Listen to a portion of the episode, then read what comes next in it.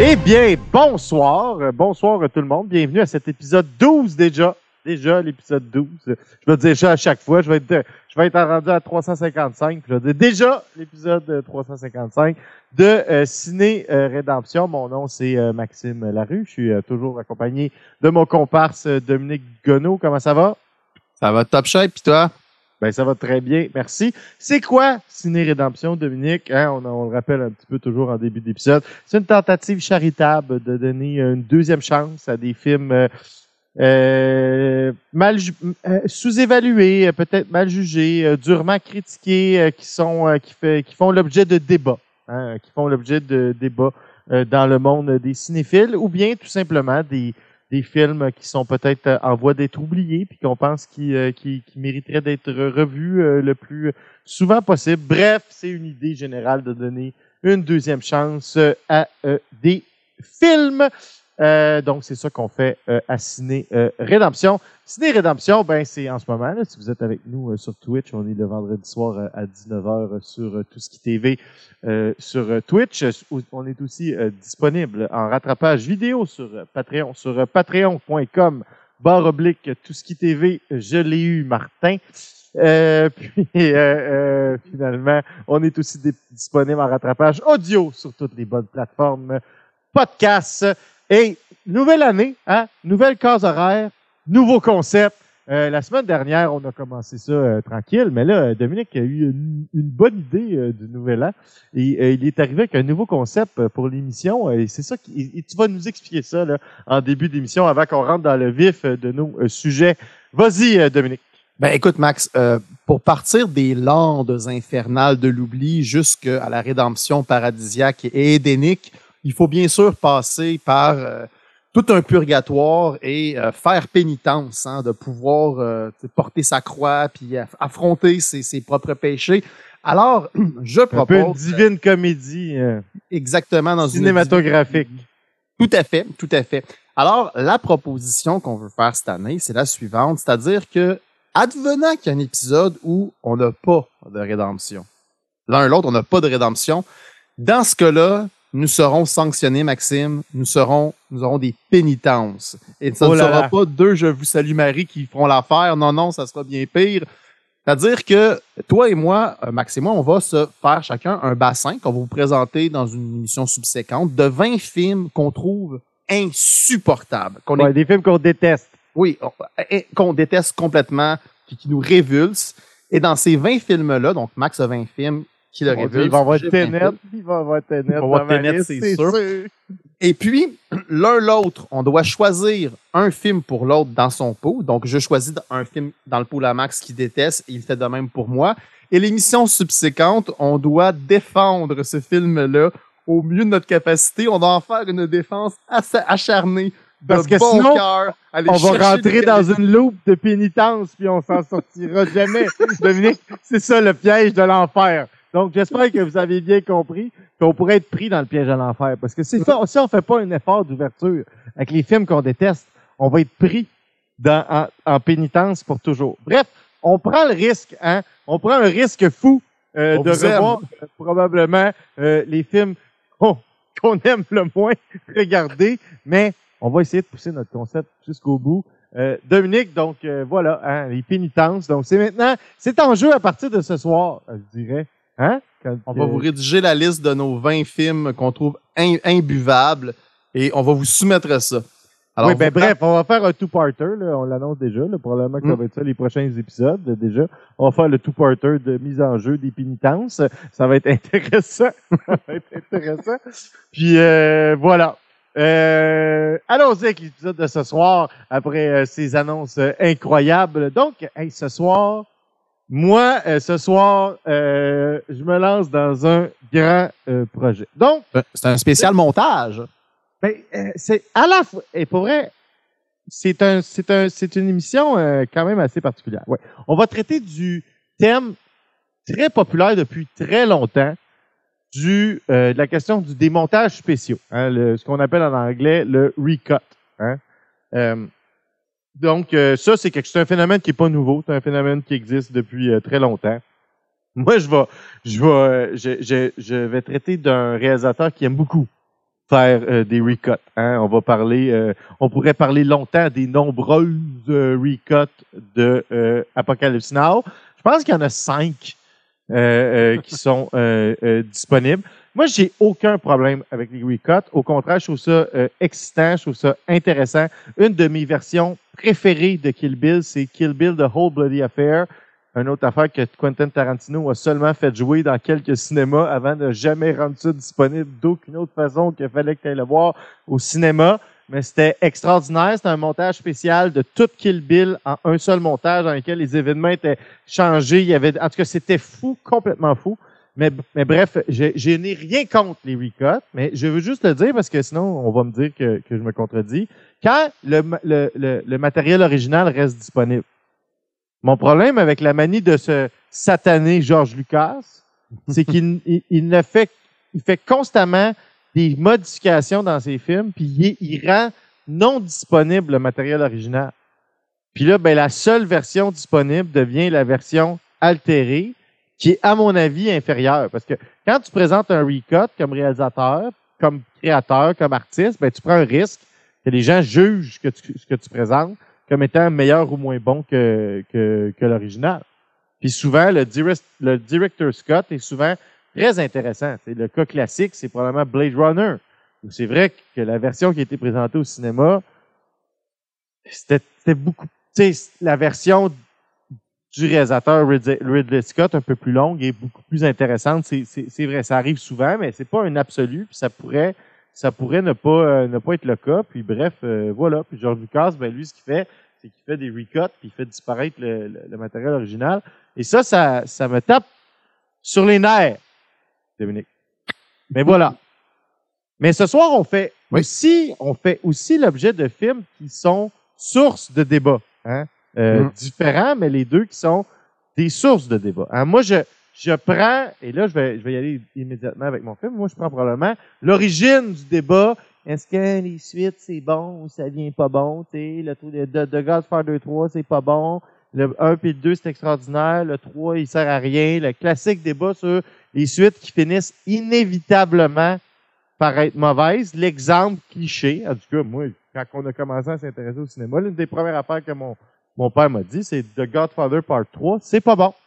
Hein? Euh, puis euh, c'était c'était comme ça. Aujourd'hui, j'ai l'impression quand même le film a bien vieilli, hein, comme un vieux vin, là, un bon vin. On est moins on est moins sanguinaire avec que quand il y avait à peine 15 ans qui nous séparait, euh, 10-15 ans qui nous séparait du film qui est sorti au début des années 90. Donc le film dont je mais le film dont je vais parler ce soir, ce n'est pas The Godfather Part 3, c'est The Godfather Coda, The Death of Michael Corleone, qui est un montage euh, refait euh, du film The Godfather Part 3 qui a été euh, réalisé par Francis Ford Coppola, comme je le disais, et qui est sorti au cinéma en, 80, en 90. Mais cette version-là du film est sortie en 2021 pendant la pandémie, donc qui a été rendue disponible en service streaming, a été projeté dans des salles. J'ai pas eu le plaisir d'aller d'aller le voir au, au, au cinéma.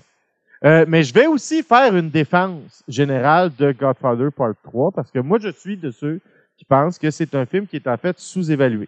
Souvent, les, il y a beaucoup les gens qui sont un peu cinéphiles en général, qui sont pas des grands, grands fans de la série de Godfather, vont apprécier euh, euh, The Godfather 3. Mais si je prends, par exemple, mon père, moi, qui, qui voue un, vu, qui, qui, qui, qui, qui un culte à cette série de films, ce film-là. Il n'a pas regardé The Godfather Part 3 depuis plus de 30 ans, refuse de le faire et a, et a toujours pas accepté de, re, de, de, regarder cette, euh, cette, euh, cette réédition euh, du film que je lui ai offert à sa fête. Ah, D'ailleurs, ah, c'est cruel. Il nous écoute. Hein?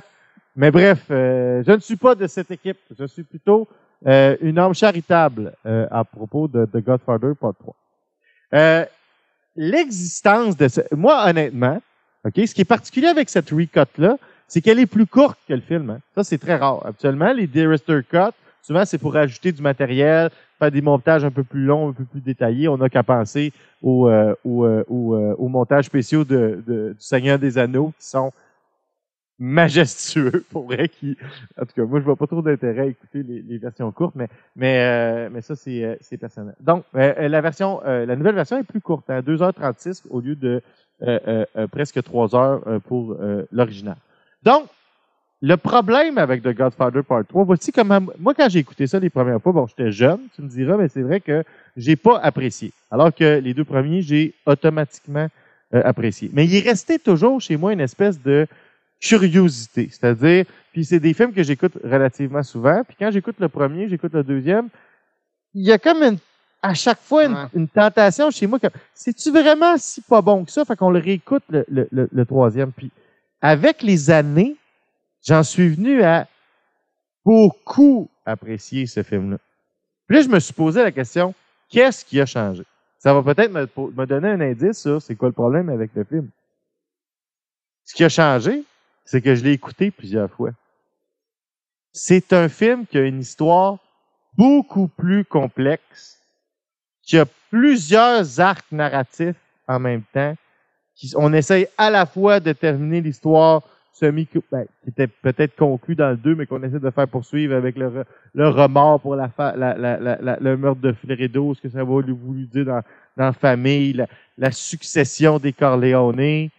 À, ça, on ajoute à côté toute la question de euh, avec les liens avec le Vatican, la compagnie immobilière, les volontés de Michael de devenir 100% euh, euh, légal puis de complètement quitter le monde interlope. Et par-dessus ça, ben là, le fils illégitime de Santino Corleone, euh, les volontés de Don Altobello, le personnage. Donc bref, il y a beaucoup de choses comparativement aux deux premiers films qui sont des films qui ont des histoires très, très, très focus, très simples on comprend, c'est très clair qu'est-ce qui se passe dans les, dans les, dans les deux premiers. Le deuxième, il y a, y a beaucoup de choses. Donc, quand tu l'écoutes les premières fois, tu comprends pas tout. C'est ça qui donne pas l'espèce de, d'effet magique des, des deux premiers films. À force de l'écouter, tu finis par toutes les comprendre. Les, les, les, différents arcs narratifs. Là, tu peux apprécier l'incroyable réalisation de ce film-là l'incroyable jeu de, qui, se passe dans, certains de, euh, euh, de ces films-là. Mais c'est vrai qu'il reste un sentiment de vu qu'il n'y a pas le. Parce qu'il y avait tout ça dans les deux premiers, dans les deux premiers épisodes. Il y a, moins, comme je dis, euh, de, de wow, c'est vrai, mais ça reste, à mon avis, un excellent film. Comme dans un film de très haute qualité. Qu'est-ce que The Godfather Coda vient faire? Ben, c'est ça qui est intéressant. Dans la préface de, des éditions qui sont disponibles actuelles du roman de Godfather de Mario Puzo, c'est euh, Francis Ford Coppola qui, euh, qui signe la préface. Puis dans cette préface-là, c'est intéressant parce qu'il parle, il parle beaucoup de ce que devait être Godfather Part 3. À ce moment-là, il n'y a pas euh, ce dont on va discuter ce soir. Euh, puis dans cette préface-là, il, explique que lui, le projet, puisqu'il avait écrit avec Mario Puzo, parce que Mario Puzo a participé à la rédaction de, l'ensemble des, euh, des, scénarios, c'était pas un part 3. C'était pas une volonté de faire un, une suite directe à The Godfather Part 2. Il voulait faire un coda. Et là, j'ai été voir la définition de c'est quoi un coda. Donc, de manière générale, là, en, littérature. On dit c'est un acte de conclusion d'un passage ou d'un mouvement qui forme un ajout à la structure de base. Donc, l'objectif au départ, quand, donc le projet de film qu'il qui, avait en tête quand, quand, ils ont commencé à l'écrire, donc ça c'est bien avant la production puis le tournage, c'était l'idée d'un épisode de conclusion à une histoire mais qui se veut un ajout à l'univers de base. Donc, quand tu fais cette relation-là, tu n'as pas besoin de lien direct avec, avec l'histoire. Tu peux reprendre des personnages à un autre moment de leur vie. Puis, en fait, c'est drôle parce que la semaine dernière, on parlait des Legacy sequels. C'est un peu si The Godfather 3, c'était, c'était la première tentative non consciente de faire ça. C'est-à-dire, c'était de terminer la vie de Michael Corleone, de passer le flambeau à la poursuite de la famille euh, au, personnage de, euh, au personnage de Andy Garcia, puis de conclure, mais, mais, mais pas nécessairement en suite directe avec le 2. C'est-à-dire, c'est là que ça devient intéressant de revenir. C'est-à-dire, ça se passe des années plus tard, on prend Michael à un certain moment de sa vie, on n'a pas besoin de tout expliquer. Mais bref, mais la production étant scalée, ils ont tenu à ce que ça soit un part 3. Ils ont tenu à ce que ça soit une suite, à ce que, pour reprendre le succès des deux premiers. Donc, si, parce que là, ce qu'on va regarder, vous ne serez pas surpris, c'est la scène d'ouverture. Mais avant de regarder la scène d'ouverture de la nouvelle, de la nouvelle cote, euh, on va parler de la scène d'ouverture originale. Donc, dans la scène d'ouverture originale, qu'est-ce qu'on voyait dans le film? On voyait essentiellement, on revoyait la mort de Fredo. On revoyait des images même du premier film. Donc, il y avait un lien fort et direct qui était fait euh, euh, euh, euh avec, avec les autres films. Donc, c'était vraiment, dans le fond, de, le scénario puis la présentation nous mettait vraiment ensuite pas direct parce que ça se passe des années plus tard, ce qui était bizarre, mais avec les, avec les deux autres films. Puis après ça, c'est la scène dans euh, l'église. Hmm.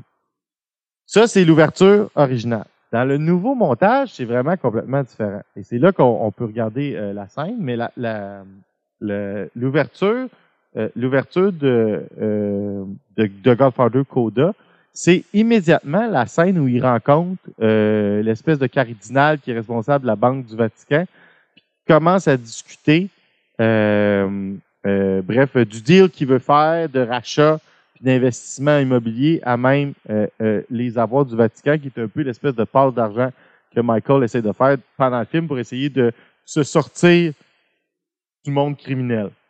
Donc, on peut lancer immédiatement la scène. Qui dans le film original, cette scène-là arrive à 35 minutes dans le film. Ouais. Was to be able to persuade people to give it to the Holy Church. Then Rome decides to put me in charge of the Vatican Bank. But I was never a true banker. Mea culpa. I trusted my friend. Tu sais, ça, cette scène-là est tournée à la est présentée dans le montage à la manière de la scène d'ouverture dans le premier. C'est intéressant où euh, Don Corleone reçoit des gens qui lui demandent des faveurs euh, pour au mariage de sa fille. C'est dans un autre contexte, mais il y a, y a, un rappel de ça. Mais ce qui est surtout intéressant là, c'est que on là, on n'est pas dans la suite du 2, on n'est plus dans l'histoire de Fredo, on est juste dans on, on retrouve Michael Corleone à ce moment-là on est encore dans sa business, on le prend vraiment au, ce moment-là de sa vie.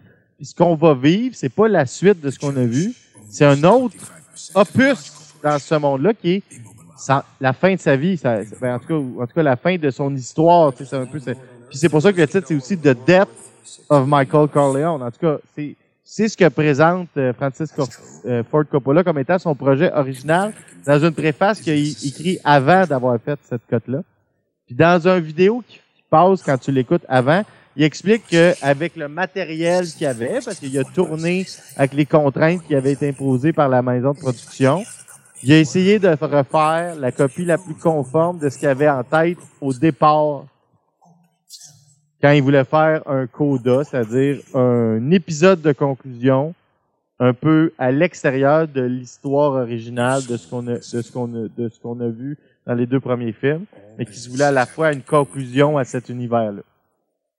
En plus, Max, euh, dans le cadre de l'écoute, j'ai, euh, je suis retombé, je me suis un peu perdu dans des entrevues de Coppola, puis à un moment donné, il est en état de pique-nique, puis il parle, puis je trouvais ça fou parce que lui puis Puzo, il demandait juste quatre mois de plus d'écriture pour pouvoir aboutir au truc, puis ils ont tellement poussé la, la prod, tellement poussé pour dire non, non, on le sort, on le sort, qu'ils n'ont pas laissé juste ça, puis je trouve ça comme moi, je j'aurais pensé que ça aurait été comme un deux ans de plus. Puis Non, non, mm. il demandait.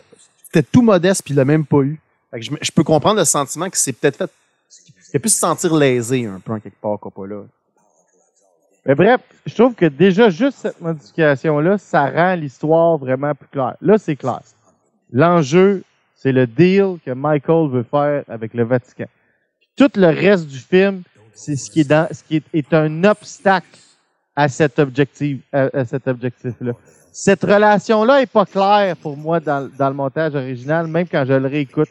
Là, parce que le film ouvre là-dessus, pour moi, le, le, Tout change. C'est, fou, là. Tout change. C'est clair où ce qu'on s'en va. Michael, il essaye de faire un deal avec l'argent du Vatican. Puis ça, c'est une prémisse claire, c'est une prémisse simple. Là, tout le reste, là, le, le euh, Joey Zaza, euh, la situation avec sa sœur, Altobello, euh, tout ce qui se passe après, c'est des trucs qui sont dans son chemin, comme il y a toujours des choses qui sont dans, dans, dans, dans, dans son chemin dans tous les autres films. Puis ça, ça se termine par la, la tragédie qu'on connaît. Hein? Donc, hey, on était rapidement vite, on a comme assumé que tout le monde savait c'était quoi euh, The Godfather Part 3. Mais allons-y, euh, parlons, allons-y à l'envers, mais parlons-en quand même. Le synopsis du film, qu'est-ce que c'est? Ben c'est ça. On retrouve Michael Corleone au plein milieu des années 70 à New York. Ce qu'on comprend de sa position, c'est encore une fois beaucoup plus clair dans cette version-là. C'est la première fois que j'ai vraiment compris, c'est en écoutant cette version-là du montage, à cause de comment ça nous est présenté, puis la façon dont, c'est, dont, dont, dont le montage qui est différent de, sa, de, de, de, toute la discussion avec, Joey avec Joey Zaza puis le personnage d'Andy Garcia Vincent euh, euh, dans euh, au, début du film est, est, différent puis on comprend que il est plus à la tête de la famille de ce qu'était la famille Corleone au, au, au, moment des deux premiers films il est un peu comme l'espèce de d'éminence grise ben il est comme le roi en Angleterre hum. de la mafia aux États-Unis c'est-à-dire il a un rôle honorifique de représentation, mais il est plus dans les affaires quotidiennes. Il est plus au rôle hypocrite du tout. Il est comme une espèce de, c'est ça, de commissaire général qui, euh, qui aide à régler des désaccords. Il est, il est vraiment à l'extérieur de ça, puis il se concentre sur le fait qu'il veut euh, avoir des affaires essentiellement légales. Il fait énormément, énormément de, de charité chrétienne. Beaucoup, beaucoup, beaucoup, beaucoup, beaucoup de charité chrétienne. On va comprendre plus tard dans le film que c'est par remords pour euh, avoir tué euh, son frère euh, euh, Fredo. Puis bref, juste au moment où il est en, juste au moment où, où, où, où, il va réussir à, à, ce que tout ça fonctionne, puis il va pouvoir finalement s'extirper de ça, ben, débarque chez lui le personnage d'Andy Garcia, Vincent, qui est le fils illégitime de Santino. Vous savez, la, la, la, la, la, bridesmaid que Santino euh, culbute gentiment au début du premier, qui va revoir dans le film, on, des fois, à dans le premier film, on le voit sortir de son appartement. Bon, ben, elle, elle a eu un enfant de, de Sonny. C'est ça qu'on qu'on découvre, qui est Vincent, qui est pas trop connu au début euh, du film euh, euh de Michael. Mais Vincent a des problèmes avec Joey Zaza, qui est un pauvre choix d'écriture, de choix de nom, honnêtement, pour le type de sérieux de. de... Un personnage vraiment zaza. Oui, c'est un, c'est un personnage étrange. Mais bref, euh, euh, euh il y a une chicane entre donc son espèce de neveu illégitime et ce gangster-là qui a repris le terri l'ancien territoire qui était euh, contrôlé par euh, la famille Corleone dans les, dans les premiers films. Puis de cette chicane-là, bref, il va, va avoir un certain nombre d'impacts. Il va demander à un vieil ami de son père qui est joué incroyablement bien par Don Altobello d'essayer d'un peu réduire les tensions. Là, ça va, ça va, ça va se révéler qu'il y a des chefs de famille qui trouvent pas ça correct que Michael veut s'en tirer, qui veulent une partie du deal qu'il essaye de faire avec, avec le Vatican. Fait que tout ça va mener à une espèce de grande rencontre de tous les, les têtes des familles puis là, il va y avoir un attentat général où à peu près tout le monde va se faire tuer, sauf Michael. Puis là, ça, c'est ça la situation de départ. Donc, pendant que Michael... Puis là, regardez comment tout fait plus de sens maintenant dans la séquence. Michael essaye de faire un deal avec le Vatican, juste au moment où il réussit euh, euh, euh à tout mettre en place. Il y a une, il y a une simple chicane entre son, un, son neveu, puis un autre gangster, il y a aussi un vieux, un, vieux traître qui plante un couteau dans le dos en faisant semblant d'être son ami. C'est ce que le film va, révéler plus, tard. Qui fait en sorte que ce qui devait être un simple, un, un deal simple, parce que Michael avait prévu le coup, puis il avait prévu des chèques puis de l'argent pour tout le monde, se transforme en attentat. Et là, ça, et là, une des meilleures scènes du film, dans toutes les versions du film, est encore plus puissante. C'est ça qu'on va regarder à l'instant, c'est-à-dire c'est le moment où Michael réalise puis met tout ça dans sa tête, qui va mettre, va aussi amener la réplique la plus fameuse du film. On va l'écouter euh, à maintenant, qui a été reprise à maintes et maintes fois dans euh, notamment les, euh, les Sopranos et plein d'autres exemples. Allons-y, regardons ça. Let's get a message to Joe's I respect what he's done. The new overthrows the old. It's natural. How can you do business with this guy? I'm a businessman. First foremost, I want no further conflict with him. You tell him from me that he can live or he can die. Vincent, will you shut up? Donc Vincent a le même tempérament bouillant que son père.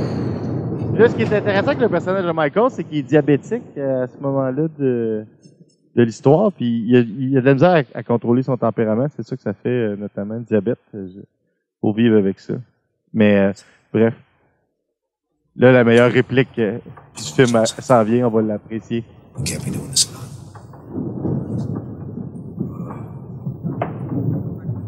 Just when I thought I was out, they pulled me back in. Mais avec ce qu'on vient de voir avec le nouveau montage, il me semble on, on sent plus le, le- le sentiment. C'est incroyable que ça, soit le même acteur qui fait encore Rocco comme, euh, que dans euh, Godfather 2. Tu sais, Il y a une attention aux détails dans le retour euh, des personnages. Mhm. Puis là, euh, bref, c'est- c'est super bien joué. Bon, là, il va faire une crise euh, euh, d'hypoglycémie. D'hypoglycémie, ouais. Ça, c'est une autre affaire que ça m'a pris longtemps à réaliser. Là. Je l'ai réalisé avant que ce- cette version-là du film sorte, mais ce qu'il crie, là, c'est qu'il il fait sa crise en même temps qu'il réalise que c'est Altobello le, le traître. C'est pour ça qu'il crie Altobello, you fuck!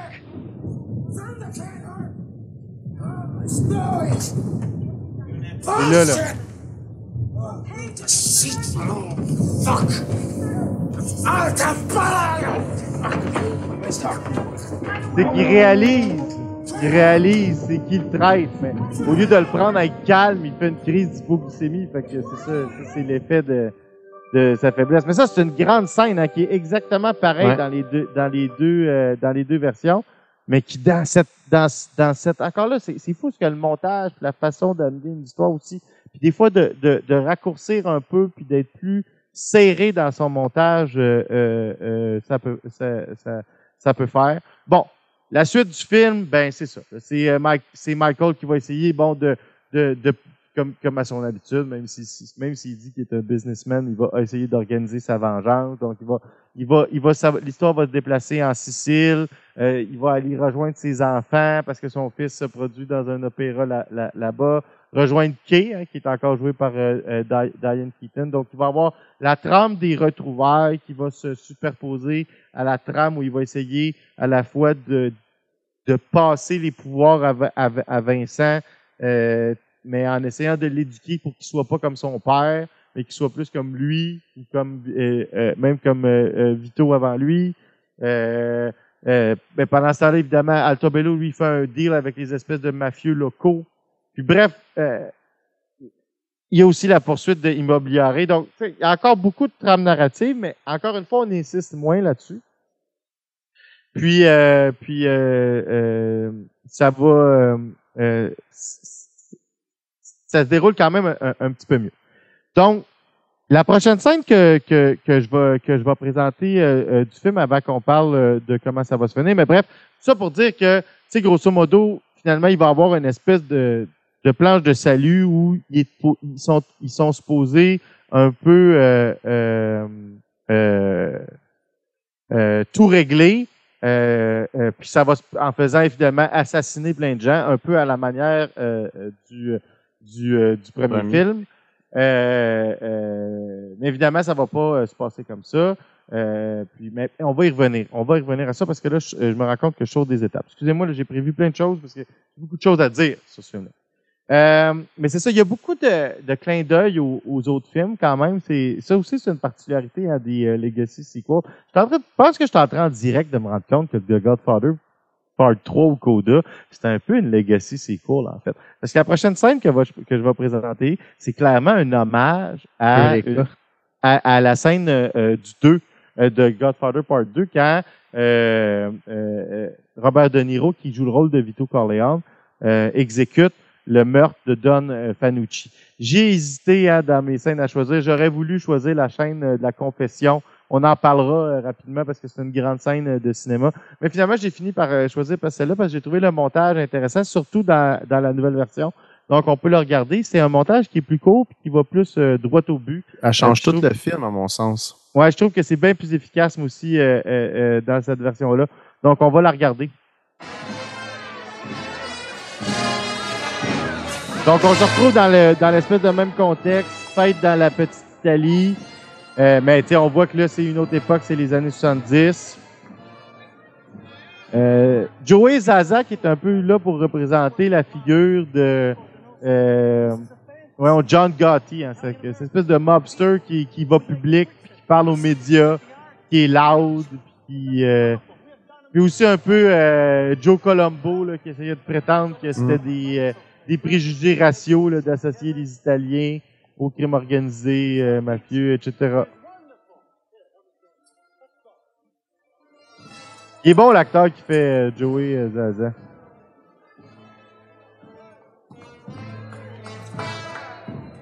Faut noter que c'est la même chance, c'est la même tune qui joue. C'est exactement la même marche, ouais.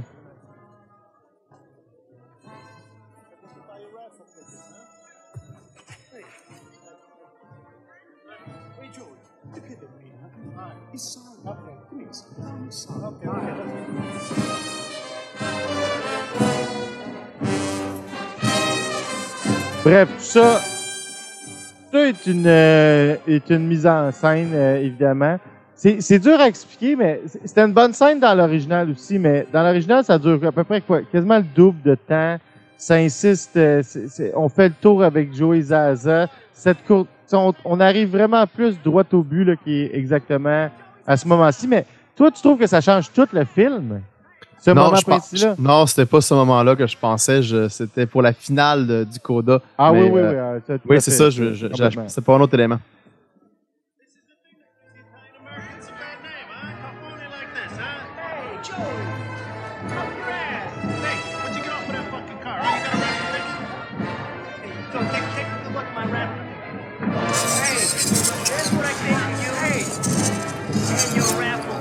Ça, c'est la technique du chiffon rouge. Pendant que tout le monde regarde le chiffon rouge, On peut faire. euh, personne n'a vu le Ku Klux Klan.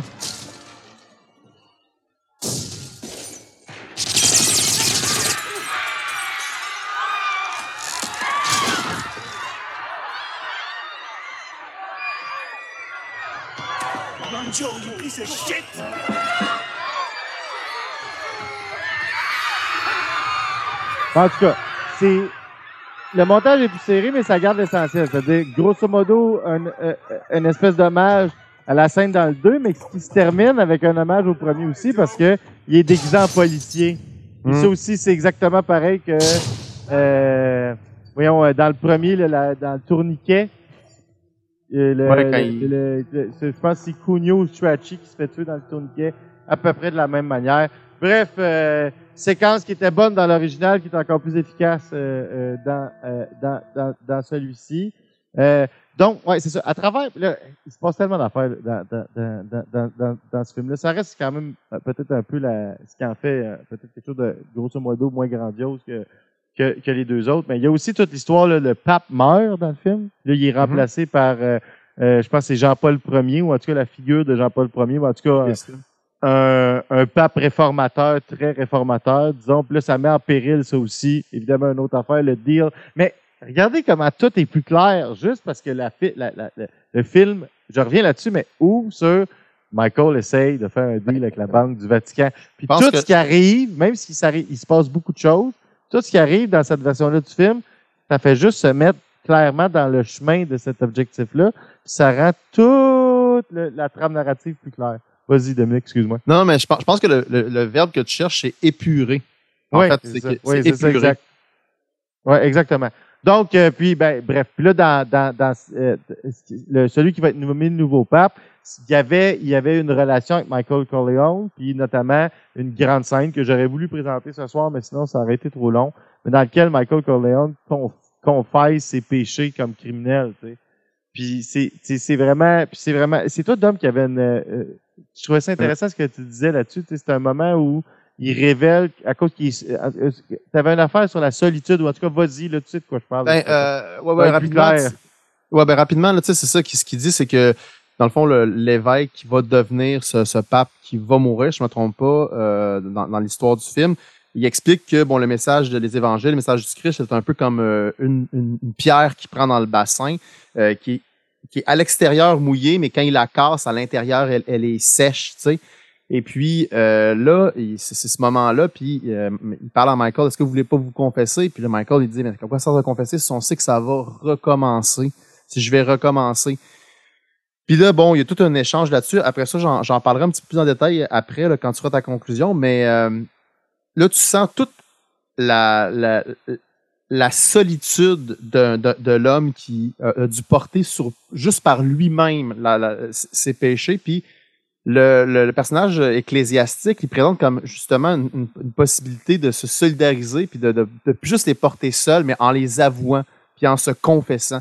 Puis là, ça c'est vraiment le jeu d'Al Pacino qui est extraordinaire, c'est que tu vois que toute la, la- toute sa- sa- sa- sa- sa- ses épaules qui sont vieillissantes, qui sont comme fourbues de même, comme plus, plus elle s'affaisse, plus il commence à s'effondrer en, pleurs, puis plus pendant un instant, il est plus seul. D'ailleurs, le plan est, est ouvert quand on le voit qui, se confesse pour finalement à la fin redevenir en plan, euh, en plan champ contre champ où il y a une colonne qui leur sépare avec l'évêque puis il redevient seul parce qu'il sait qu'il va recommencer. Mais pendant un instant, il était plus un homme seul enfermé sur ses mensonges puis ses péchés puis il était, il, il était enfin comme un peu euh, rétabli dans une espèce de, de, de, de paix cosmique qui lui a manqué toute sa vie, tu sais. Mais tu sais, quand j'ai décidé de pas la présenter, c'est pas que c'est une mauvaise scène, c'est juste qu'elle est est longue. exactement. Non, non, elle est pareille, même longueur, même montage, au même moment du film. Il n'y a aucune modification qui est faite par rapport à cette à cette scène-là. Puis l'angle que je voulais prendre ce soir, c'est de prendre un peu l'angle de, de la recut. Ouais, de- de ce que le de ce que le, le montage euh, spécial euh, euh, apporte au film. Et là, finalement, ben, la plus grosse modification, qui est toute subtile, mais qui est fondamentale, c'est la c'est la finale, en fait qu'on va qu'on va regarder ensemble. Donc, ce qu'il faut comprendre, ce qui est la tragédie de cet épisode-là, c'est que tu sais le grand climax de la fin, c'est fou parce que l'épisode le- le- le- cet épisode-là est comme anticlimatique parce qu'habituellement le climax de la fin puis le plan final de Michael, c'est là où il triomphe. C'est là où il triomphe dans le premier, c'est là où il triomphe dans le deuxième.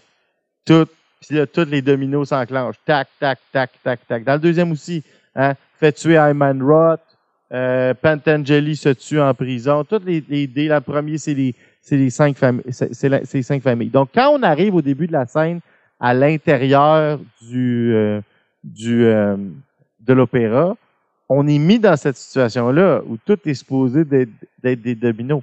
Mais il y a un élément qui est là depuis à peu près la milieu du film qui a jamais été là. Cette espèce de Sicilien euh, et son fils déguisé en curé, meurtrier sanguinaire, qui, euh, qui, qui, tue le vieil ami qui est là, qui, qui, l'avait recueilli aussi dans le premier épisode, là, dont le, le nom le, le nom m'échappe, le, le nom m'échappe, mais le, le vieil ami sicilien qui, qui remonte jusqu'à qui était un ami de Vito, hein, celui qui prend la balle dans la jambe quand il essaie de se sauver après avoir tué euh, Don Chicho dans le dans, dans, dans, dans la dans la deuxième partie, ouais. Euh, donc, il y a ce personnage-là qui est traque, qui, est, qui arrive à eux exactement à ce moment-là, puis tu sens tout le long de la scène que oui, il y, a des, il y a des choses qui vont se passer comme d'habitude, mais il y a quelque chose qui se passera pas comme d'habitude. Il y a aussi la participation de Connie, hein, Connie qui règle le compte de, de, de, Altobello, qui est encore une fois joué par Ellie Wallach, mais c'est c'est- incroyable. C'est moi, c'est peut-être peut-être sa meilleure performance après The Good, The Bad and The Ugly. Il est incroyable euh, euh, euh, dans, dans, dans, dans ce film-là. Mais à la fin, il arrive ce qu'on va voir là. Puis euh, allons-y.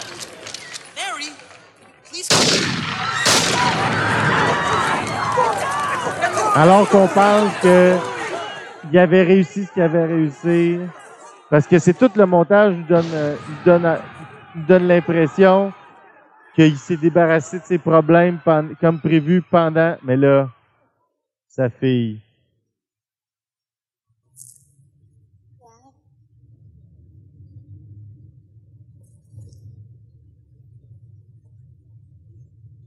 Paye par où il a pêché? Ouais. Mary!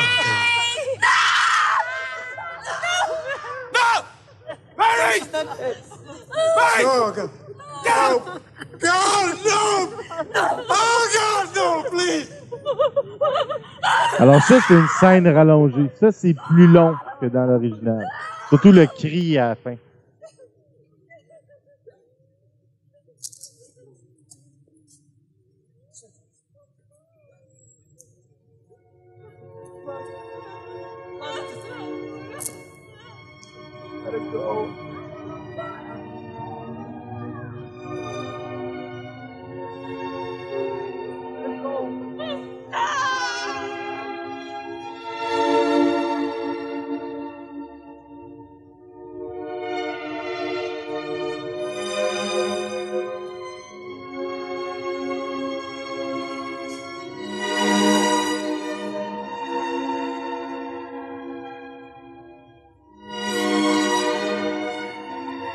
C'est bien joué, là. Tu sens qu'elle déteste.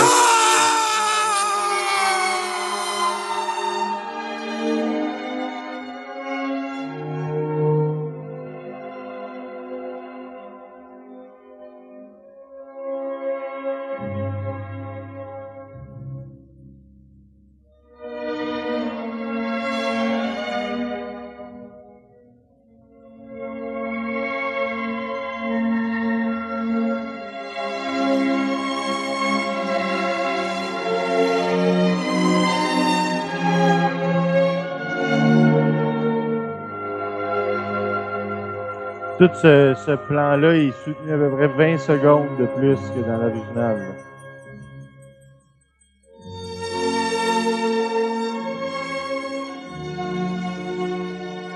Puis, dans l'original, encore une fois, c'est un montage de lui qui danse avec Kay, de Vito qui danse avec euh, Connie. Alors que dans celle-là, il a voulu, c'est Francis Ford il a voulu insister sur juste Michael qui danse avec sa fille.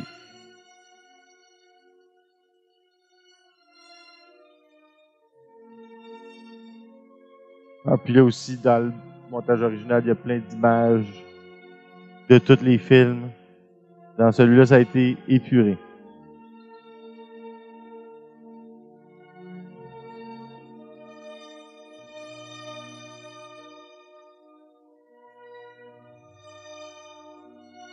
Tu me permets, Max, là-dessus, euh, cette fin-là, que je dis qu'elle change absolument Attends. tout. When the decision which you sent Annie, it's made for long, for long life.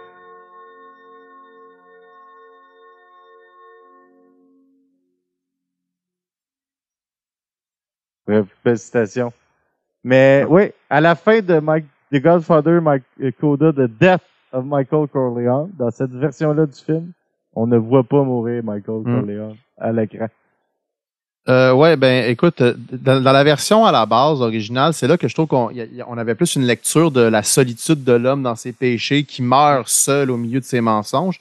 Dans celle-là, euh, quand il remet ses lunettes comme pour un tour de piste qui continue, on est plus dans un concept là, qui est un peu évoqué dans le décor du film. On est que la Félix culpa, qui est la faute heureuse, c'est-à-dire Mm. faut-il encore que Judas trahisse pour que la passion sauve toute l'humanité, tu sais?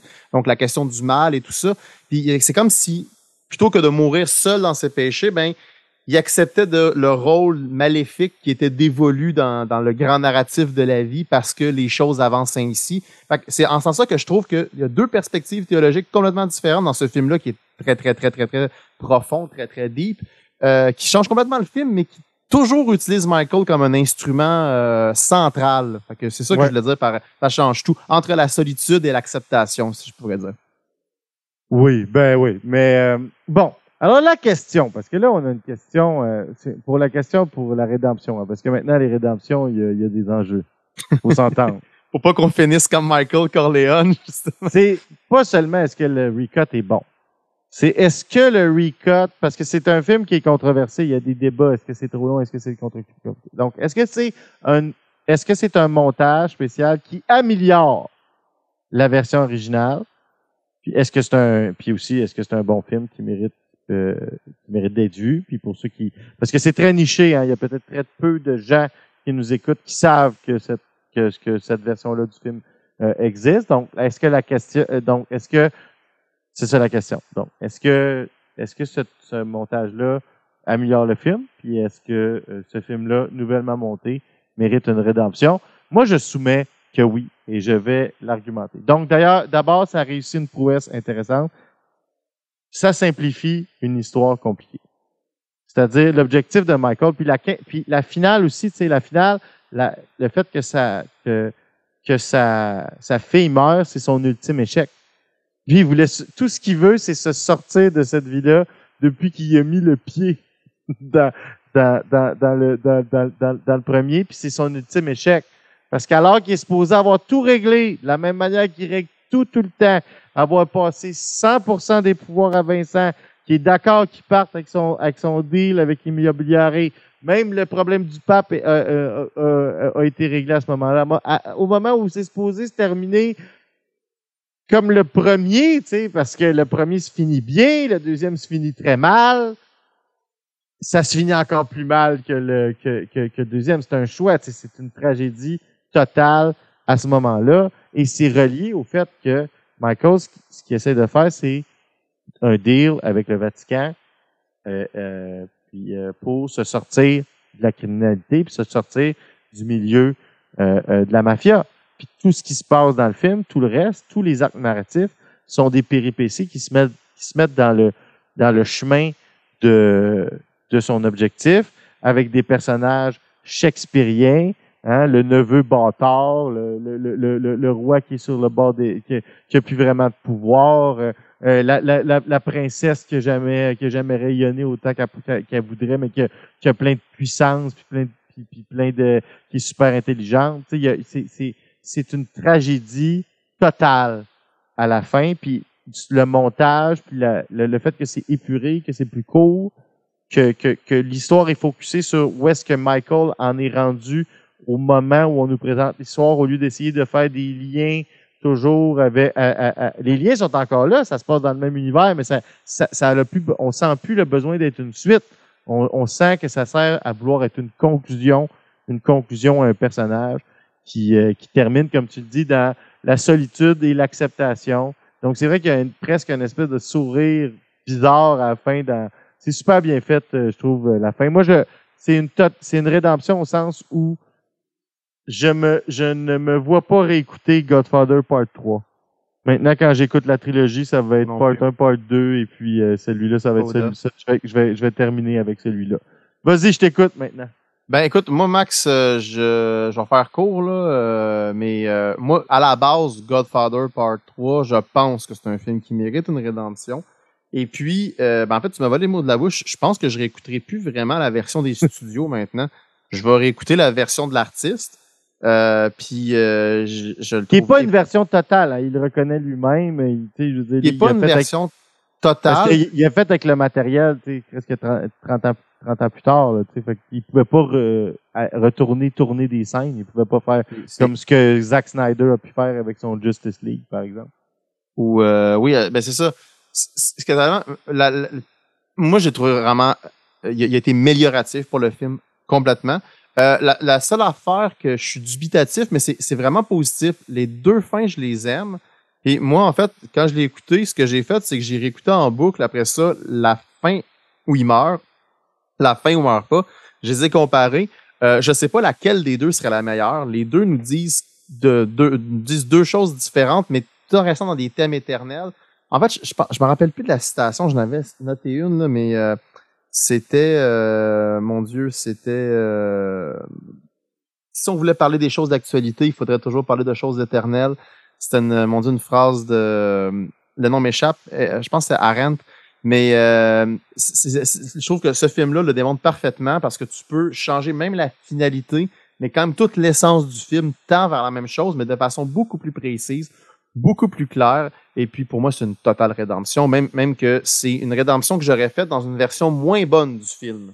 Donc, tu aurais, donné rédemption à part 3. J'aurais donné une- moi, je me serais battu pour la part 3, mais j'aurais été beaucoup plus timide. je, ok, je me sens comme armé d'une épée magique alors que j'avais uniquement une, une épée normale avant pour quelqu'un de aller me mauvaise foi qui dit c'est pas bon, tu vas dire As-tu vu Coda?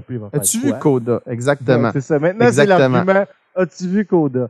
Euh, juste C'est dire, par exemple, je trouve ça intér- intéressant, moi, ta, ta vision des choses. Moi, j'ai une vision peut-être moins collée sur la théologie. Moi, la façon dont je vois ça, The Death of Michael Corleone, c'est son échec.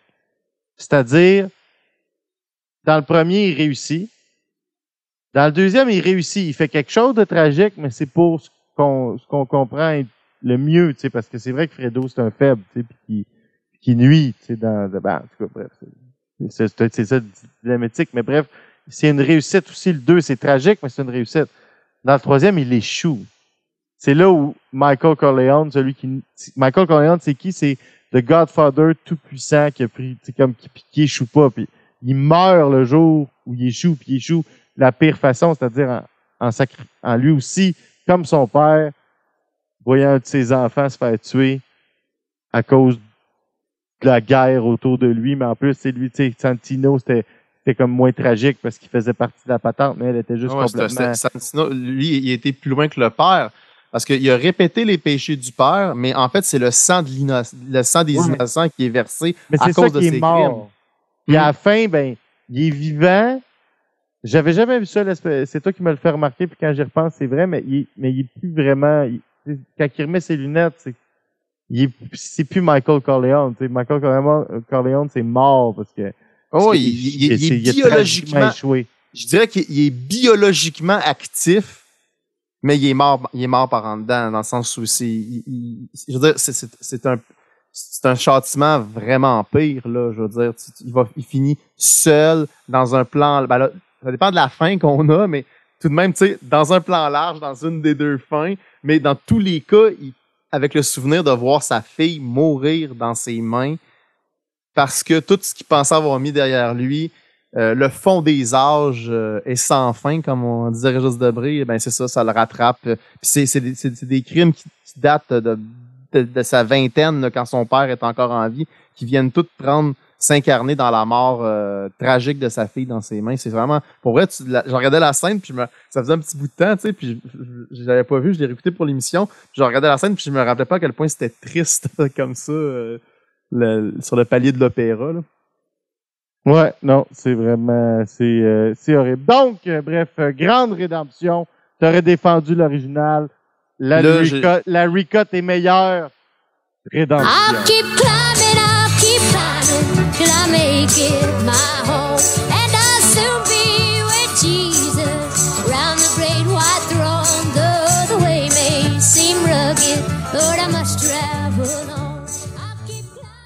Et fidèle à nos habitudes, on va aller immédiatement écouter les quelques mots de nos commanditaires et on revient. Pour Alex, des samedis matins remplis d'art et de zénitude, c'est une vieille habitude.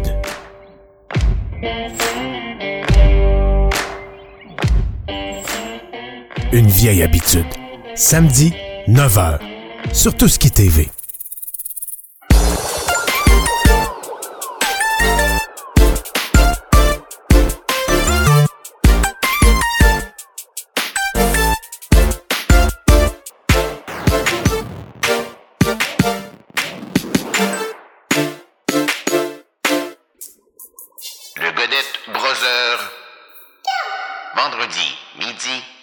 Tout ce qui TV. Oh! Euh, Bon, alors poursuivons, euh, Dominique. On a pris un, quand même un bon moment à parler de Godfather euh, Coda qu'on recommande chaudement les deux. Mais je te laisse nous enligner avec ta proposition de montage spécial de la soirée. Ouais, ben évidemment, euh, moi, je, que- quand tu avais proposé Coda, j'ai fait, bon, j'ai j'ai dit tout de suite, on fait un spécial montage. Puis moi, je voulais vous parler d'un film euh, qui, a- qui est une sincère rédemption, d- indépendamment de ça, parce que c'est un film qui a été vraiment très aimé, puis vraiment très détesté. Euh, c'est assez mitigé. Euh, ça a été quand même assez un flop au niveau du box-office, mais c'est le évidemment... pire flop euh, de l'histoire euh, d'Hollywood, en fait, par rapport à ce qui a été dépensé puis ce que ça l'a rappelé. Encore aujourd'hui, ça a le record du pire flop. Ça l'a battu Waterworld. Oui, ça l'a battu Waterworld. Ouais, c'est euh, c'est épouvantable. Euh, par exemple, euh, je tiens à dire que c'est sorti, euh, une- c'est peut-être, tu sais, des fois, hein, c'est, tu sors pas la bonne année. Euh, parce que c'est sorti la même année que c'est sorti en 99. Euh, Qu'est-ce qui est sorti en 99 euh, dans le film d'action euh, euh, euh, d'hiver? Euh, des trucs anodins comme The Mummy, euh, The Mm. Matrix et Star Wars épisode 1 de Phantom Menace. Donc, si vous voulez une partie de l'explication, elle se retrouve certainement ici. Mais une plus principale, par contre, écoute, je vais te faire le synopsis très simple. Euh, Antonio Banderas joue Ahmad Ibn, euh, Ibn Fadlan, qui est un, euh, qui est un poète, là, puis un, un- un- quelqu'un de la cour de Al-Muqtadir, pardon, qui est le sultan de Bagdad. Et euh, il a, bon, euh, finalement, il- et ce, personnage-là d'Antonio Ban- Banderas, Ahmad tombe, séduit euh, la, la, la, la, maîtresse, euh, la femme de, du calife. Euh, il est donc puni en envoyé comme ambassadeur pour les Bulgares de la Volga, euh, qui sont des euh, bon, euh, qui sont là puis qui ont, qui ont une courroie de transmission de tout le marché vers jusqu'au nord du monde normand. On comprend que c'est un arabo-musulman très très civilisé, très très cultivé, qui va dans un monde de barbares nordiques à la fois vikings et marchands. Euh, et puis, bon, dans ce cadre-là, euh, alors qu'il est en, il est en, émissaire euh, chez ces gens-là, ils sont, ils sont rappelés dans leur pays euh, parce qu'il y a un roi qui, euh, qui, les appelle, euh, qui, qui- qui a demandé à un, un des grands guerriers euh, qui rencontrait Ahmad, qui s'appelle Bullywif. euh, de Dominique, lui- Dominique, je veux pas t'interrompre, mais euh, on a oublié un détail. On est tellement enthousiaste, on n'a pas euh, dit le titre du film. Ah non, j'ai pas dit le titre. Non. Le 13e guerrier?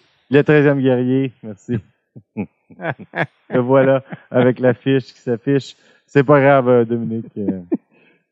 Euh, oui, bon, donc euh, il, est demandé parce que euh, donc Bullywif et, et- et- et sont demandés euh, parce qu'il y a des Wendell, des démons qui attaquent les, les terres euh, les terres du Nord. Donc euh, Bullywif et ses suivants ramènent avec eux Hamad qui euh, ne parle toujours pas leur langue à ce moment-ci du film.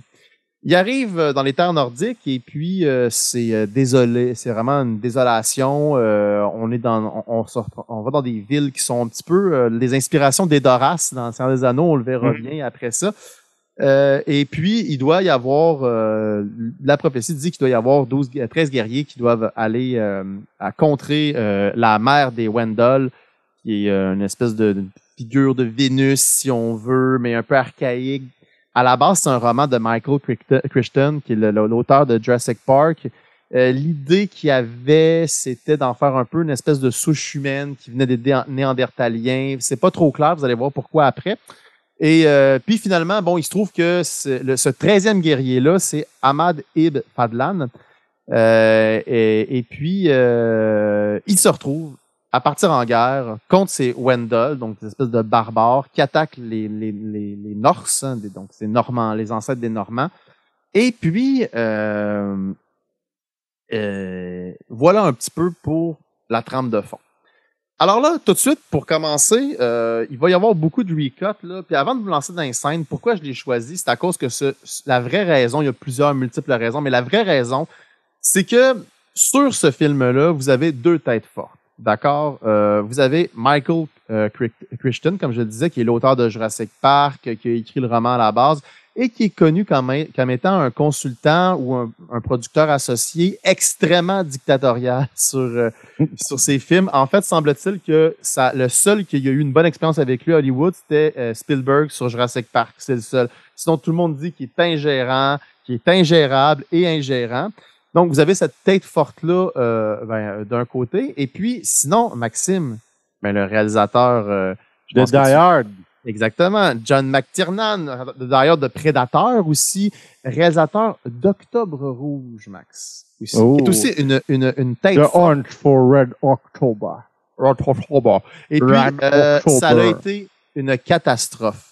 Une catastrophe. Ils étaient tout le temps l'un contre l'autre. Et c'est là que le recut rentre en ligne de compte, à un tel point que ce film-là, on n'a pas de director Scott. On a une demi-director Scott, demi-writer Scott. C'est-à-dire qu'il y a des éléments dans le film. Exemple. on va le voir dans une scène tantôt, là, je, vais vous le, souligner quand ça va arriver. Il y a un, euh, il y a un, euh, un sidekick du méchant, la méchante principale, qui est la mère des Wendell. Il y a un sidekick du méchant que Christian voulait, puis que McTiernan ne voulait pas. Il est dans le film, mais il est super mal apporté. Parce que, en fait, il, est dans- il- a été, les scènes qui ont été tournées par euh, euh, Chris- Christian, parce qu'à la fin, on finit par tourner deux films différents, par Christian, ont été introduits bon an, mal an à cause de droits, mais McTiernan avait le- les droits du Final Cut. Donc, c'est la fin de McTiernan qui a été mise, mais des idées de Christian qui ont été gardées que McTiernan ne voulait pas. Euh, la mère des Wendell, qui est la méchante principale, il y avait quatre versions différentes. Il n'était pas d'accord sur les quatre versions différentes. La finale, le- le- la bataille finale contre la mère des Wendell, qui est une espèce de chaman, il faut l'imaginer, là. Ils ont, dans le même studio, ils ont tourné en secret chacun leur version. Puis ils ont fait venir l'acteur qui, joue le roi, le guerrier Bullywif que je vous parlais tout à l'heure. Ils il, il faisaient venir de plateau en plateau pour tourner chacune de leurs versions. Puis ils se sont battus en production, des, des- des- des- même des menaces juridiques, savoir quelle version allait être mise. Finalement, c'est celle de McTiernan. Mais McTiernan, il n'a pas tellement gagné parce que il a dit, et je cite, faire ceci à un film, c'est une boucherie et c'est immoral. Rien de moins. Rien de moins. Euh, mais bon, bref, écoutez, euh, le film, tout, tout du long, je vais pouvoir vous décliner des petites anecdotes savoureuses, mais du moins, commençons en- avec euh, les choses qui sont positives. Il y a la première scène, euh, tantôt je parlais de Octobre Rouge. Dans Octobre Rouge, on a un zoom à un moment donné, il y a un russe qui lit l'Apocalypse de Saint-Jean, puis on a un zoom sur sa bouche, et puis dans, en, en deux ponctuations de phrases, ça passe du russe à l'anglais, et là on dézoome de sa bouche et on comprend que maintenant on va être en anglais et que les personnages parlent russe et anglais, mais pour que la compréhension du public, on allait, euh, tu sais, bon, euh, universaliser ça. Si Ils font la même chose dans The Valkyries. euh, Avec, eh, oui, ils euh, font la- ben, en fait, c'est une idée qu'ils ont pris de McTiernan. Et là, cette idée-là de McTiernan, on la reprend également dans la, dans la scène que je vous présentais en premier, qui est la scène où ce que euh, le personnage de, euh, de, de Anthony Bandenard, Ahmad Ibn Fadlan, euh, il, euh, il apprend un peu le norse. Le euh, très normand. maghrébin. Oui, le très maghrébin euh, apprend la langue euh, des barbares en les écoutant. Vous allez voir, le montage fait tout. Fait qu'on est encore dans la thématique du montage.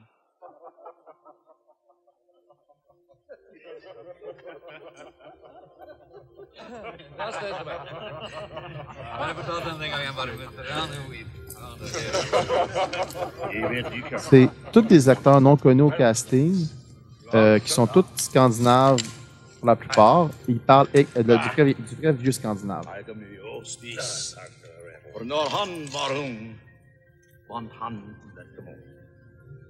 Ça fait 20 minutes que le film joue, puis il n'y a pas eu de sous-titres. Nej, nicka Ingen kunde tro att man kan hitta så mycket. Mina råttchans. Mina råttchans.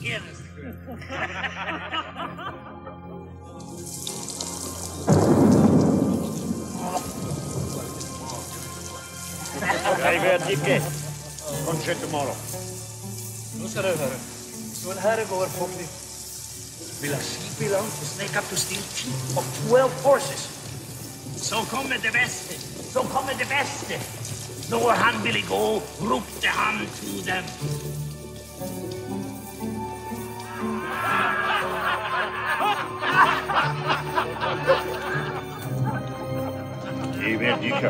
Kanske vi kan find some geese. So then he says, Do not foretell me wife, for I will get no supper when I come home tonight.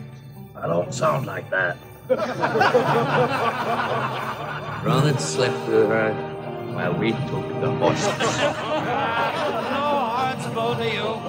She probably hmm. was some smoke-collared camp girl.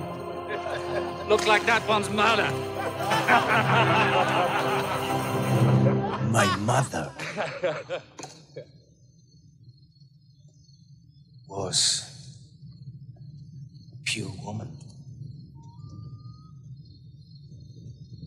from a noble family. And I, at least, know who my father is. La, stupéfaction, on comprend qu'il a, appris la langue scandinave en les écoutant. Ben voilà, ça vois-tu, euh, moi j'ai un gros problème à cette heure avec les films qui sont pas dans les langues de- du récit, mais j'ai une indulgence au par- As-tu- pour les cinéastes qui ont, qui ont, qui ont, cette, qui ont ce genre d'esprit-là. Ça, j'ai trouvé ça particulièrement brillant. Puis d'ailleurs, Valkyrie, oui, le reprend parce que, en fait, c'est complètement, c'est complètement pris de là, là. c'est complètement du McTiernan. Oh, oui, c'est ça. Il y a une attention à, à nous amener dans le fait que c'est ça. Ça, dans le fait que vous êtes un public américanisé du 20e siècle, à ce moment-là, du 20e siècle, c'est juste de le dire. Puis on va, vous, on va vous expliquer pourquoi un poète arabe du 10e siècle parle avec des marchands vikings du 10e Mm. siècle également, qui, alors que c'est deux mondes complètement, complètement, deux, deux univers complètement séparés. Le pire, c'est quand tout le monde parle anglais, mais là, ça se passe en France. Fait que des fois, ils vont faire des Madame, Monsieur. Rendez-vous! Ouais, exact. Je vais give you the coup de grâce. Oui, ou t'amènes, euh, t'a- t'amènes Gérard Depardieu bon, là, peut euh, pour jouer, mais il joue en anglais, comme dans euh, Man with... Ben, moi, j'aime beaucoup Man with the Oui, Iron le- Mask. C'est mon film de mousquetaire préféré. Très, Mais, bon, euh, très bien réussi. Oui. Mais c'est ça. Donc, euh, déjà là, je trouvais que c'était quelque chose d'intéressant parce qu'il y a une question du montage dans le film. Mhm. Le film, d'ailleurs, euh, il, il- il y a une problématique de montage. Le film est extrêmement gore. La version de McTiernan, bon, le réalisateur de Die Hard, hein, tu, tu- tu le devines, est quand même assez gore.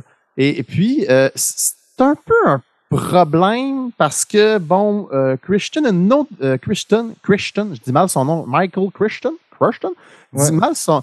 euh, il- lui, il le voyait moins gore, mais là, le problème, c'est que les droits du Final Cut sont à McTiernan. Sauf que Maxime, c'était créé pour la filiale Touchstone de Disney, qui est une espèce de filiale qui se veut plus adulte. Sauf que Disney, ce qu'ils entendent par plus adulte, c'est qu'il veut la peau de Roger Rabbit ou encore Ouais. Sister Act. Tu sais, donc, que- fait Ou, euh, ou euh, aussi euh, Muppet Christmas Carol. exactement. Et là, Michael, Plus euh, adulte. plus adulte. Fait que, euh, bon, euh, McTiernan, lui, il, bon, il, a un film vraiment plus gore. Il tourne certaines scènes gore. Mais on n'a jamais eu de director Scott. Notamment parce que, bon, une petite histoire comme ça, il a tellement été traumatisé par la production après ça que durant le tournage de son film, d'un film qui a fait après ça, deux, son deux, troisième film après ça, Rollerball, il a mis sous écoute en faisant, il a mis sous écoute son producteur parce qu'il avait, il paranoïait puis il avait peur qu'il voulait saboter son autre film, Rollerball, Ro- Rollerball, pardon, c'est ça. Puis euh, il a mis euh, le, un détective très connu à Hollywood, s'appelle Pelicano, sur son cas. Sauf que, euh, bon, il y a eu enquête fédérale là-dessus, euh, puis euh, il a menti à un agent fédéral, alors que c'était pas un crime de mettre sous écoute, mais mentir à un agent fédéral, oui. Ce qui fait que McTiernan a fait un petit peu de prison. Et jusqu'à là. Ce qui, puis après ça, ben, ben, sa carrière, euh, il a plus rien fait. En 2003, il a fait un obscur film d'action dont le nom m'échappe, mais il a plus rien fait. On a perdu un des plus grands autres, euh, un des plus grands artistes du film d'action, notamment à cause de cette saga judiciaire-là, qui est une conséquence directe de la relation épouvantable qu'il a développée avec les productions là-dessus. Parce que Touchstone, comme tu le devines, Maxime, ont tranché, malgré ses droits de director Scott, ils ont tranché en faveur de certains choix de Christian. Puis Christian, il y avait, il avait, il avait pas le droit du director Scott, mais il avait un droit de veto sur le tournage de chaque chose. Fait que là, évidemment, ben, ils se tournaient des choses dans le dos l'un de l'autre. Et euh, ce qui fait que Max, on n'aura jamais sûrement, à moins que McTiernan, Ah, en 2021, on n'aura sûrement jamais de director Scott, alors qu'il existe les scènes tournées de, euh, du 13e guerrier selon la vision de McTiernan. Mais là, la vision de McTiernan qui a utilisé son droit de director Scott avec le matériel qui est passé par le droit de veto de Christian, de deux hommes qui se détestent à vouloir se tuer. Ça, je trouvais que ça fitait tellement bien dans un épisode sur le montage. Euh, Puis ben voilà. Euh, Mais là, le. OK, ben écoute, moi j'ai. Moi, j'ai redécouvert ce film-là en, en- en- en le- réécoutant parce que je l'avais vu très jeune, ado, là, 99, euh, j'ai 12 ans. Fait que Ouais. je suis pas très vieux. Puis dans, c'était, un- il était dans la catégorie des films comme Cuirassé sans péril. C'est-à-dire les films qu'on écoutait dans ce temps-là, parce qu'on écoutait toutes, puis qu'on n'avait pas de jugement. Puis ben c'est ça. ça, ça je réécouterais pas Cuirassé en péril aujourd'hui. Je suis content des, des souvenirs que j'en garde avec euh, Tommy Lee Jones, puis etc. J'ai pas besoin de. Alors, c'est pas vrai. Peut-être que j'y réécouterais, mais ce que je veux dire, c'est que dans ma tête, c'est. C'est un pas mémorable. vu- Non, c'est ça. Puis que j'avais écouté jeune à cause que j'avais tellement trippé sur Braveheart, fait que on les écoutait tous, ces films-là, de toute façon. J'ai Exactement. réécouté donc les. Fait que j'ai pas de souvenir de la, la cote originale, s'il existe une. Il existe une cote Ben, originale? Il existe une cote originale, mais ok, la mais celle, séquence, celle-là, c'est la seule qu'on a vue. c'est la seule qu'on a vue. Parce que c'est la seule qu'on a vue, mais il en existe une autre que nous On n'avons n'a jamais, jamais, vue. Fait que quand je t'ai voit- envoyé, On voit le recut de quelque chose qu'on n'a jamais vu. exactement. Donc, c'est le recut de Mac Tiernan à partir des scènes choisies par Christian. Fait qu'il faut que tu comprennes la machine à saucisse légale. Oui, oui, C'est-à-dire oui, que. Mac Tiernan a le, droit au final cut, sauf qu'il le fait Mais avec des scènes que- que- qu'il n'a pas voulu tourner, puis du matériel qu'il n'aime pas parce que Christian a un veto sur la production. Oui, oui. Fait que ça, ça, ça, ça, ça, ça- fait que c'est un film super inégal. Ça fait en fait, Max, un film qui bégait. C'est un film Ouais, qui est ça brosse. Genre parce que il est pas gore, puis là, à un moment donné, boum, il est super gore. Là, il y a, à un moment donné, il y a, une intrigue amoureuse, amoureuse avec la belle Valga, je pense, qui est une des Vikings, qui est importante jusqu'à 40 minutes du film. Puis après ça, elle disparaît. Ben Parce, ouais. puis elle disparaît parce que au final, toutes les, toutes les, le, le bout Mais voulait, ben, Christian a dit non, on garde pas ça. Toi, tu penses qu'il mérite une rédemption à cause du contexte? Je pense qu'il mérite une rédemption, ben, à cause que c'est pas le film que le réalisateur voulait faire. Il a- ça a tout pris. Je pense qu'il y avait une entente. Là, je- parle. Faudrait que je vérifie mes sources, là, mais je pense qu'il y avait une affaire qui a fait qu'il n'a pas pu le signer Alan Smithy. Mais il était, il disait lui-même en entrevue, euh, je disais en filigrane dans cette entrevue que c'est ce qu'il voulait faire lui avec, là, parce qu'il était vraiment déçu, parce que, et là, je le cite de source sûre, faire ça un film, c'est de la boucherie et c'est immoral. Je- Donc, quand Ouais, un ben réalisateur dit ça, C'est une rédemption difficile, Dominique, là, parce que moi, j'ai effectivement, étant donné que j'ai pas le recul que tu avais, j'ai effectivement trouvé ça messy. Euh, j'ai trouvé que ça, ça avait pas de, c'est un film qui bégait. Un film qui bégait. Même, puis il y a des scènes que je trouve plates parce qu'il n'y a aucun gore, puis il y a des scènes, moi, je serais, je serais, c'est soit tu fais l'un, soit tu fais- l'autre. Je trouve que le, le ton, les costumes, la, la luminosité du film aurait, aurait plus porté flanc à, à- à la, à la vision de McTiernan, peut-être, mais je suis obligé de dire que je trouve que c'est un essai raté. Je, c'est complètement. ah, ah, On va me finir vois la- pas réécouter ça. Je, je suis obligé de te dire qu'on n'aura pas deux rédemptions ce soir. On n'a pas deux non-rédemptions, mais on n'a pas de deux rédemptions ce soir, Dominique. Ben, écoute, je, je- je vais, y aller avec la scène suivante. Ah mais, oui. euh, mais, mais, mais en effet, mais T'as pas fini. J'ai vendu ton punch. c'est pas grave. continue à, me, con- continue à me convaincre. Excuse-moi. C'est deux. Non, mais c'est pas grave. Euh, La scène que tu as présentée est excellente, par exemple. Mais, Ça, mais, mais tu tu- tu vois, le choix de la direction photo, c'est que Mm. le, il a voulu tout éclairer à, à la lumière naturelle, parce que depuis que Kubrick l'a fait, c'est la gros, Ouais. le gros défi technique à faire. Donc, Ouais. le directeur photo, il a fait un truc vraiment cool. Il a pris une, une pellicule super sensible, puis il a tourné toutes les, les night shots avec ça, ce qui fait que tout ressort vraiment en plus. Euh, c'est- c'est- c'est sur sur pellicule. C'est vraiment intéressant, mais ça serait intéressant pour un film qui a une dimension horrifique. Puis moi, en fait, mon plaidoyer, euh, c'est surtout pour l'esprit de pouvoir en parler, puis pour l'occasion de parler de la difficulté de faire un film, c'est de voir que un choix de mise en scène, puis un choix de cinématographie, donc de comment on fait, on filme l'action, pas l'action elle-même, dépend, change complètement toute l'action elle-même. tu sais. Euh, D'ailleurs, euh, C'est sûr que quand on compare ça à l'histoire du parrain, pour revenir à ce qu'on parlait au dé- début d'épisode, c'est sûr que là, ça prouve l'importance d'avoir une synergie entre ton auteur et ton réalisateur. En tout cas, ça aide la production d'un que- film. Euh, évidemment, à ça, moi, je m'attends, dire, Max, je m'attendais pas vraiment à une rédemption. C'était vraiment une excuse pour parler du film, parler de cinéma puis de faire un lien avec ce qu'elle allait dire parce que je me doutais que ça allait en parler. Je vais donner un autre exemple. La deuxième scène que je vais mettre, c'est la scène de bataille, euh, super bonne scène où ce qu'il y a Ça, une- c'est bon, ça. Ouais. C'est- À la base, McTiernan, c'est tout ce qu'il voulait faire. C'était Arnold Schwarzenegger qui voulait jouer, qui allait faire cette scène-là. Référence à Predator. Exactement, un autre de ses Conan. films. Mais qui n'a pas voulu? Michael Christian. Est-ce que c'est un bon choix? Est-ce que c'est pas un bon choix? Ça, on pourra pas le savoir parce que la scène n'a jamais été tournée, contrairement à plein d'autres scènes. Mais on va aller la voir, la scène de bataille, justement, là, qui est un peu, un, un- on, dans le fond, on va mettre en contexte un des vikings très, très gaillard, euh, écœuré de pas se battre, qui provoque un des plus costauds de la, du village qui vient aider, puis ça finit en règlement de compte euh, bien barbare où euh, les choses se font avec, euh, avec euh, tact, diplomatie, allégresse, vous allez le voir.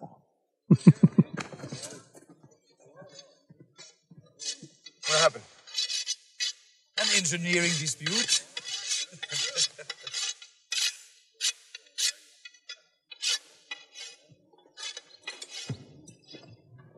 Notice he's bigger than you. Yes. Young. Yes. Bet on him if you like. I may! Donc, le rouquin, ça devait être Arnold, dans, dans, dans, dans, dans l'idée de McTiernan. ça aurait été bon.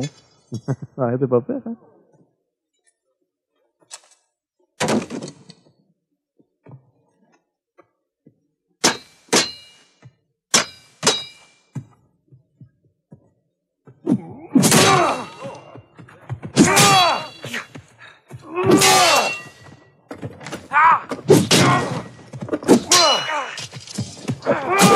Le chat de la caméra à l'épaule est très audacieux aussi. Dites-vous que c'est bien avant sans les anneaux, là, des,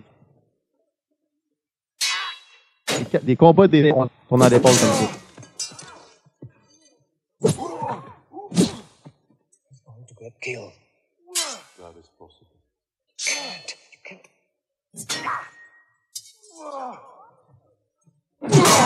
Le choc culturel.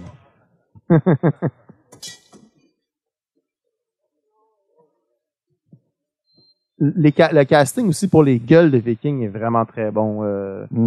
ça, j'aime vraiment beaucoup. Là. Puis, il faut vous dire que les, les 20 premières minutes du film sont en vieux norrois. C'est des gueules d'acteurs pas connus. On est bien avant euh, les Apocalypto, Passion du Christ de Mel Gibson, bien avant que ce soit quelque chose de faisable de faire ça, donc de prendre des, des, des, rôles, des premiers rôles qui sont des non connus, puis de les faire jouer une partie du film dans une langue morte que personne ne connaît. C'est pas encore fait, fait là. Je sais pas, ça aurait marché avec Arnold à ce moment-là. Arnold était peut-être pas assez jeune. L'effet du jeune euh, beef est bon. là. tu sais, Michael Christian n'est pas le méchant dans cette histoire-là. C'est sûr que j'ai présenté ça sous l'angle de, de, de Mac Tiernan, mais en même temps, il peut avoir fait des bons choix aussi, tu sais. C'est juste que c'est pour montrer à quel point, démontrer à notre public, Max, qu'à quel point ça n'a aucun esti de bon sens. En de même temps, tu te un film comportes de comme même, un tu sais. tyran alors que c'est pas ta responsabilité de réaliser le film. Peut-être que les gens seront moins à l'écoute quand tu fais des bonnes suggestions. C'est ça, c'est très possible.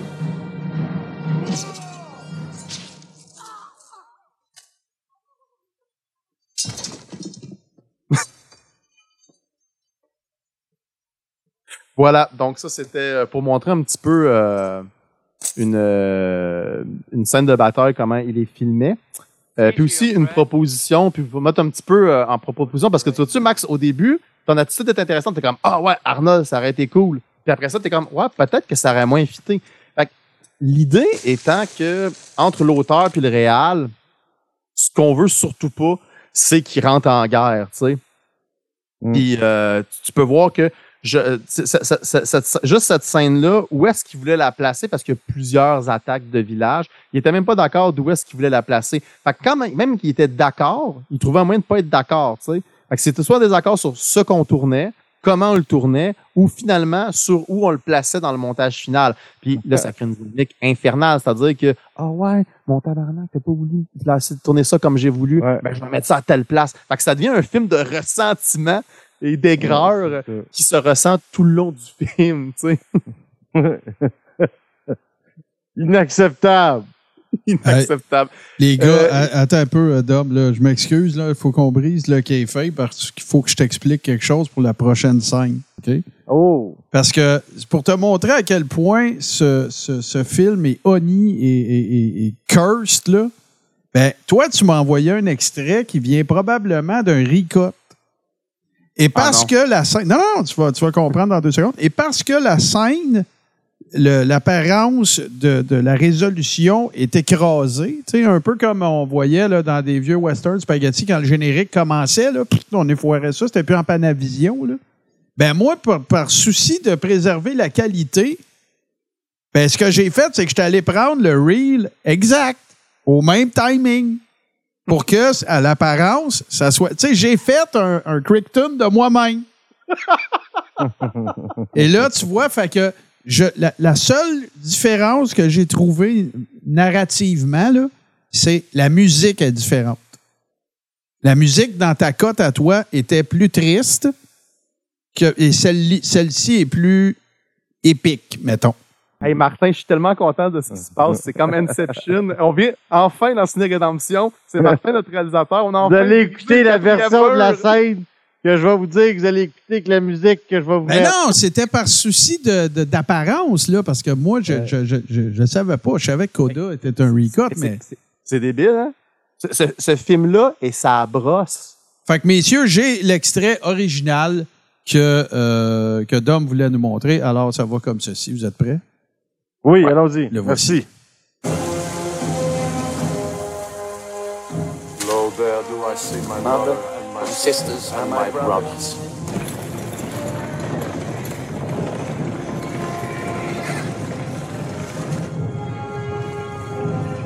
Lo there do I see the line of My people, back to the beginning.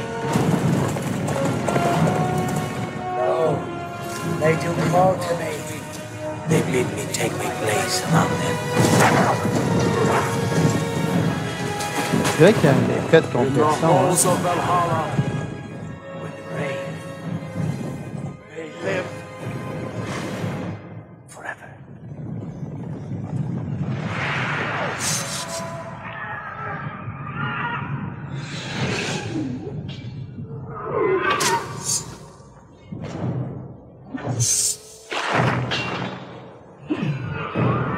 Hey, dans la même scène, il y a quelqu'un qui a donné un coup d'épée, pas une goutte de sang.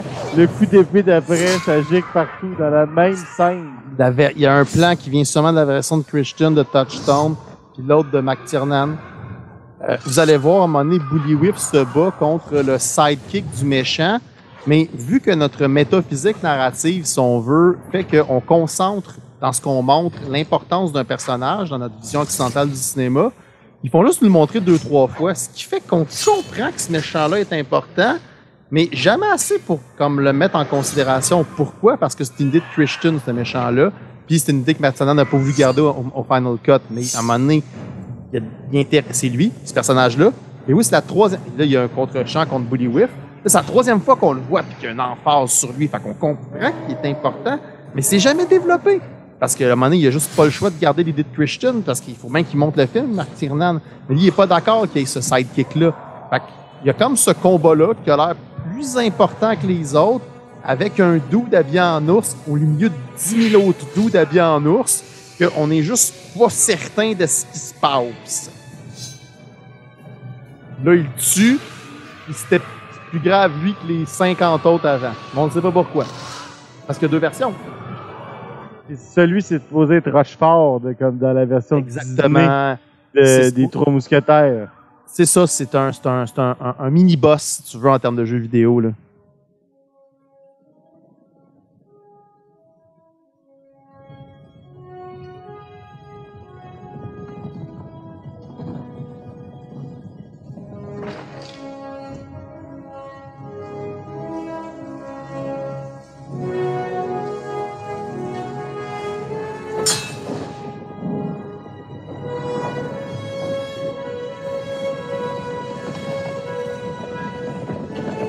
Toute la volonté. euh, Il y, a, il y a beaucoup de brave, d'influence de Braveheart là-dedans. là. Les regards, les yeux. le- Mhm. Oui. Belle époque, là, des grands épiques médiévaux.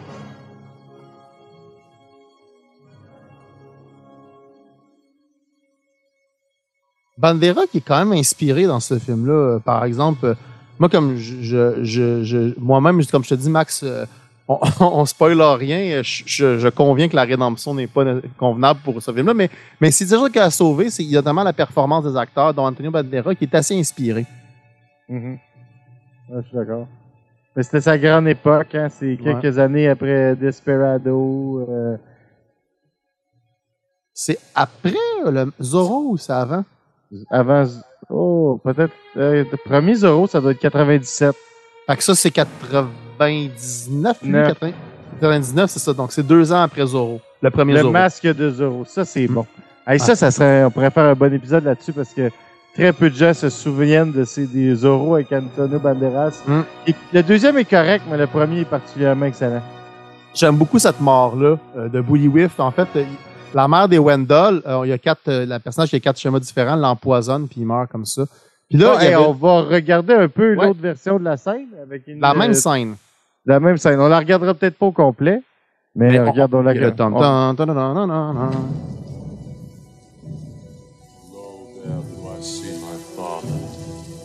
Tabarnak, c'est moins compressé, t'as raison. Mais c'est vrai que la, la chanson est pas my même.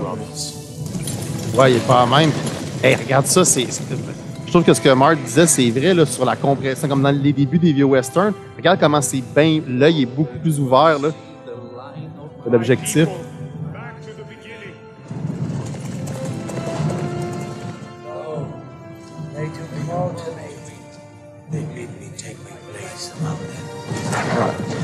Même le grain de l'image, il va falloir. Ouais, la tune est. C'est à peu près la même chose.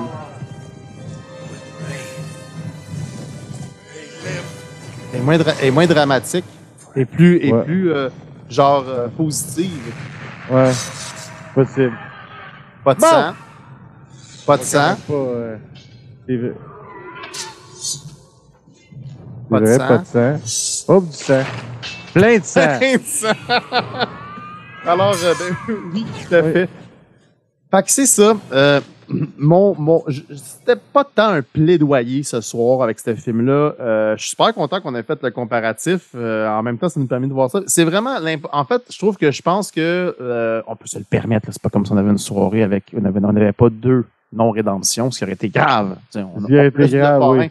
Coda nous a sauvé la pénitence. Mais je trouve que c'est important, puis je trouve qu'il était complémentaire avec ton, ta, ta chronique, Max, parce que ça nous montre justement qu'un film, dans le fond, puis je vais conclure là-dessus, ça s'écrit trois fois. La première fois devant la page de l'artiste qui écrit le scénario, la deuxième fois sur ce que le réel offre durant la production du film, et la troisième et dernière fois celle qui cristallise tout sur la table de montage, et c'est là que tout se joue. Damnation ou rédemption. Voilà, c'était ma présentation sur le 13e guerrier de McTiernan. Écoute, moi, le sentiment général, c'est un sentiment que c'était une occasion ratée, que ça aurait pu Mm. être intéressant, que ça aurait pu être bon. Surtout, moi, j'a- j'adore l'idée générale, c'est-à-dire un prince euh, euh, arabe qui s'en va euh, rejoindre des vikings. Je trouve ça, je trouve ça euh, très intéressant. Je, je, je trouve ça dommage, mais malheureusement, Dominique, on n'aura pas de deuxième rédemption ce soir. comme je- Don't let me down.